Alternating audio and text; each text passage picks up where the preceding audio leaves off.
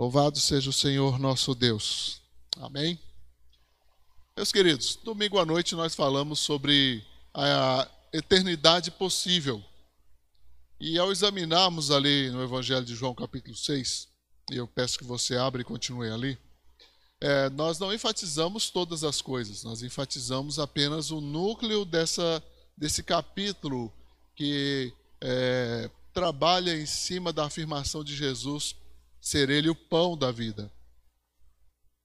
E de início, eu me recordo, trecho do sermão, em que ah, Jesus afirma que o acesso à eternidade é pela fé. É pela fé. Fé em Jesus. Dali para diante, ele vai aprofundando, vai ampliando, por causa da resistência e por causa do entendimento falho e fraco daquela multidão que o seguia. nós temos ali é, é, dois tipos de pessoas, basicamente. Temos uma multidão que segue Jesus por causa do pão, e temos os discípulos que seguem Jesus por causa de Jesus. Isso é, é maravilhoso.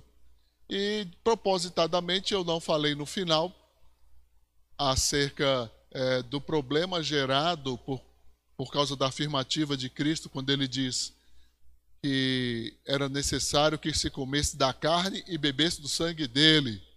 Isso escandalizou a muitos. Então, já no final desse capítulo 6, você pode abrir e olhar lá. Né? É, quando no verso 60, Jesus diz, é, na verdade o texto diz: Muitos dos seus discípulos, tendo ouvido tais palavras, disseram: Duro este discurso quem o pode ouvir? Mas Jesus, sabendo por si mesmo que eles murmuravam a respeito de suas palavras, interpelou-os. Isso vos escandaliza? E será, pois, se virdes o filho do homem subir para o lugar onde primeiro estava? O espírito é o que vivifica, a carne para nada aproveita. As palavras que vos tenho dito são espírito e são vida. Contudo, há descrentes entre vós. Pois Jesus sabia desde o princípio quais eram os que não criam e quem o havia de trair. E prosseguiu: Por causa disso é que vos tenho dito: ninguém poderá vir a mim se pelo Pai não lhe for concedido. Bom, se até ali as palavras foram duras, aqui então dividiu-se e afastou-se de vez aqueles de fé titubeante, é, superficial e interesseira. Porque no versículo 66 diz que à vista disso, muitos dos seus discípulos o abandonaram e já não andavam com ele. Já não é só se foi embora e voltou, não. Já deixaram de andar com Jesus. E a multidão então foi embora. Não quero focar na multidão, quero focar exatamente naqueles que é, continuaram com Jesus, porque a estes que permaneceram, a estes que ainda continuaram com Jesus, ele perguntou. O texto diz: Então perguntou Jesus aos doze: Porventura quereis também vós outros retirar-vos?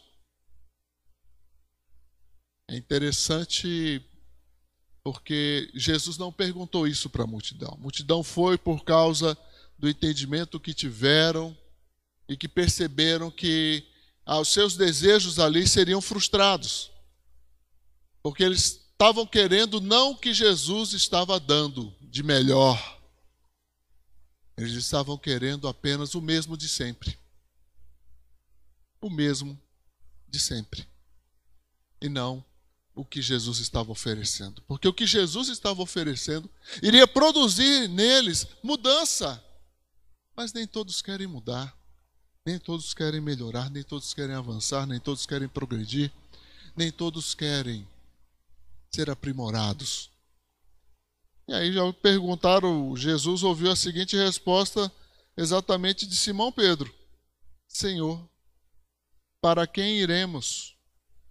Tu tens as palavras da vida eterna. E nós temos crido e conhecido que tu és o Santo de Deus. Veja que diferença da resposta. A perspectiva da multidão era sobre coisas é, etéreas, efêmeras, passageiras. Mas quando Jesus então volta para os seus discípulos, ele tem uma resposta à altura da sua expectativa. Era isso que Jesus espera, era isso que ele esperava dos seus discípulos, porque já estavam com ele, já andavam com ele, já tinham aprendido alguma coisa. E aos discípulos não havia problema nenhum se tem que comer carne, beber sangue, eles haviam um entendimento já acerca disso, ao ponto de que eles reconhecem que aquilo que Jesus estava dizendo é palavra de vida. Há tantas pessoas hoje que não conseguem olhar para as palavras de Jesus e perceberem palavra de vida. Aquilo que elas mais necessitam está diante de seus olhos, mas não conseguem ver. Tem olhos, mas não veem, tem ouvidos, mas não ouvem. Tem coração, mas estão em si mesmados. Estão é, é, vivendo um egocentrismo exacerbado. Assim, Outra afirmativa de Pedro, extremamente importante, além das palavras de vida eterna, ele diz: E nós temos crido e conhecido que tu és o Santo de Deus. Um distintivo entre todos os outros homens, um distintivo entre todos os outros profetas, um distintivo entre todos os religiosos principais daqueles dias, os mais importantes pregadores, os mais importantes estudiosos da Bíblia. Pedro está dizendo: Tu és o Santo de Deus. Eles estão vendo isso.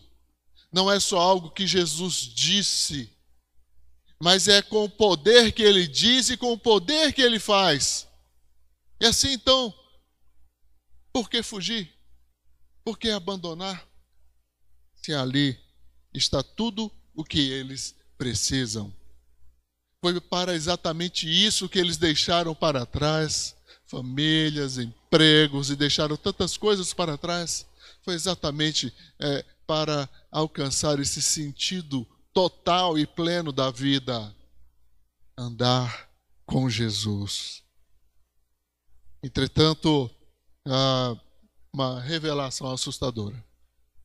É, embora tudo isso seja extremamente belo e essa resposta de Pedro né, encontre eco no coração dos outros discípulos, então aqueles doze que estão ali com Jesus vão ouvir uma palavra também dura de Jesus. É, Jesus vai dizer que, primeiro, ele escolheu os doze. Jesus vai dizer: Não vos escolhi em número de doze? Primeiro ponto é, é muito importante, é, é, é valioso. Foi Jesus quem escolheu. Imagine Pedro ouvindo isso. Eu fui escolhido por Jesus. Que maravilha. Que benção. Mas em seguida vem a paulada. Ele disse, Jesus disse: Contudo, um de vós é diabo. Contudo, um de vós é adversário, é inimigo, é contrário. É Jesus escolheu, mas ele sabe que dentre os doze há um que lhe é contrário, há um que se lhe opõe, há um que haveria de traí-lo. No verso 71, o redator João, né, vai fazer, vai dizer, referia-se ele a Judas, filho de Simão Iscariotes, porque era quem estava para traí-lo, sendo um dos doze. Então anota aí, né, referindo-se àquilo que aconteceria ainda ah, no futuro. Mas ele se lembra quando Jesus disse isso e faz essa inferência importante. Para nós, o que é importante aqui? Ora, o verdadeiro discípulo de Jesus, o verdadeiro discípulo de Jesus não o abandona. Porque ele sabe quem Jesus é. Não troca Jesus por nada. Não troca Jesus por um bom emprego, não troca Jesus por um casamento, não troca Jesus por nenhum relacionamento. Porque é uma questão de vida eterna. É uma questão que vai além dessa vida. Não há nada mais valioso, não há nada mais precioso do que Jesus. O último cântico aqui de adoração ao Senhor, tremendo cântico que fala da importância da fé, é pela fé. É pela fé. E nós não vivemos mais no tempo que fé era um conceito de um salto no escuro, não.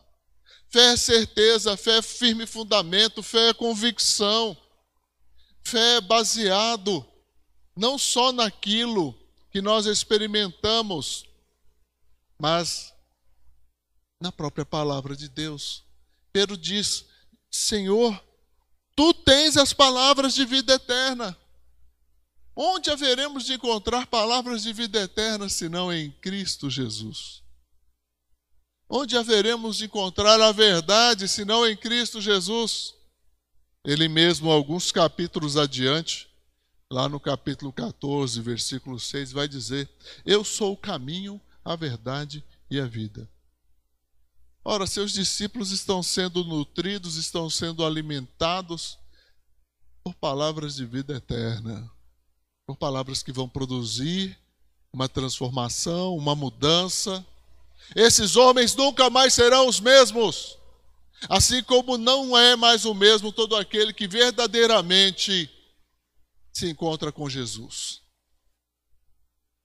O verdadeiro discípulo não abandona porque ele sabe da importância.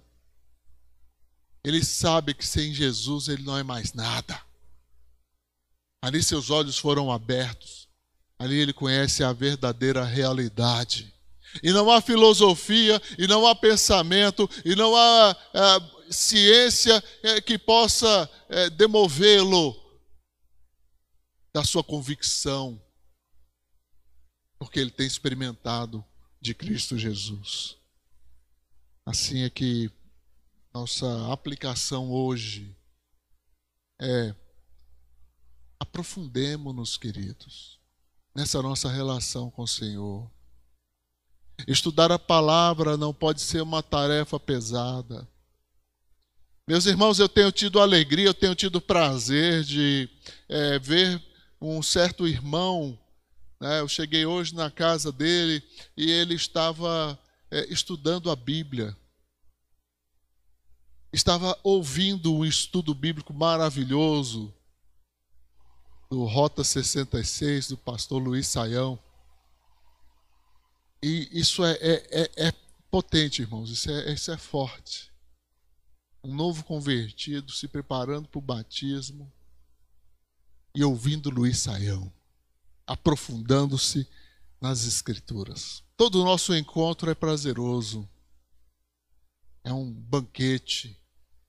Tanto eu como ele nos banqueteamos na presença do Senhor. É Jesus quem tem essas palavras, ele nos deixou essas palavras. A Bíblia é uma herança para todo crente. Todo aquele que crê tem aqui tudo o que precisa, tudo o que precisa para viver a eternidade com Deus. Mas ainda existem aqueles que também como a multidão estão focados no seu conforto, estão focados nos seus anseios terrenos, nas suas ambições materiais e deixam para trás coisas extremamente importantes. Deixam a prática da oração, deixam a prática da leitura e meditação bíblica deixam a prática do autoexame, jamais jejuaram, jamais se importaram realmente com outras pessoas, jamais dividiram o pão, meteram a mão no bolso ou ajudou alguém a levantar.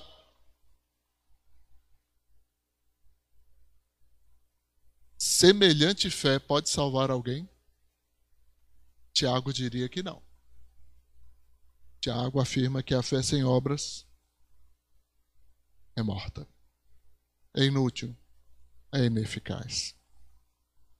Assim, o nosso desafio como igreja é que nós sejamos praticantes dessas palavras que nos levam, que nos conduzem, que nos transformam para uma vida eterna.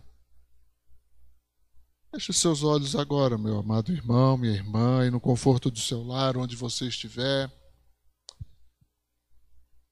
Quero que você pense nisso. Ao encontrar com Jesus, você não pode ser mais o mesmo. Examine-se, pois. Veja se há algo a ser mudado, se há algo a ser transformado, se há algum pecado a ser confessado. E aqueles que acham que são perfeitos, eu falo, clame a Deus. Peça para Deus mostrar onde estão tá seus erros, seus pecados. Você, nem você está enxergando, está cego. Está maluco? Todo mundo tem pecado. Se você não está enxergando, peça a Deus. Feche seus olhos. Pai, nós te exaltamos e te bendizemos, Senhor, pela beleza da tua santidade. Muito obrigado, Senhor, por este tempo que vivemos, pelas lutas que passamos, pelos anseios que temos, que colocamos tudo diante do Senhor. Com firme propósito de manter a nossa fé e esperança naquilo que nos conduz à eternidade. Com firme propósito, ó Deus, de ter sempre em mente a clareza da tua verdade, a tua direção, a tua unção, Senhor. Que o teu Santo Espírito que habita em nós nos conduza sempre, nos corrija e nos ajude, Senhor. Assim nós oramos, gratos, ó Deus, pela tua bendita palavra, pelo privilégio de termos a tua palavra em nossa língua materna. Bendito seja o Senhor em nome de Jesus. Amém.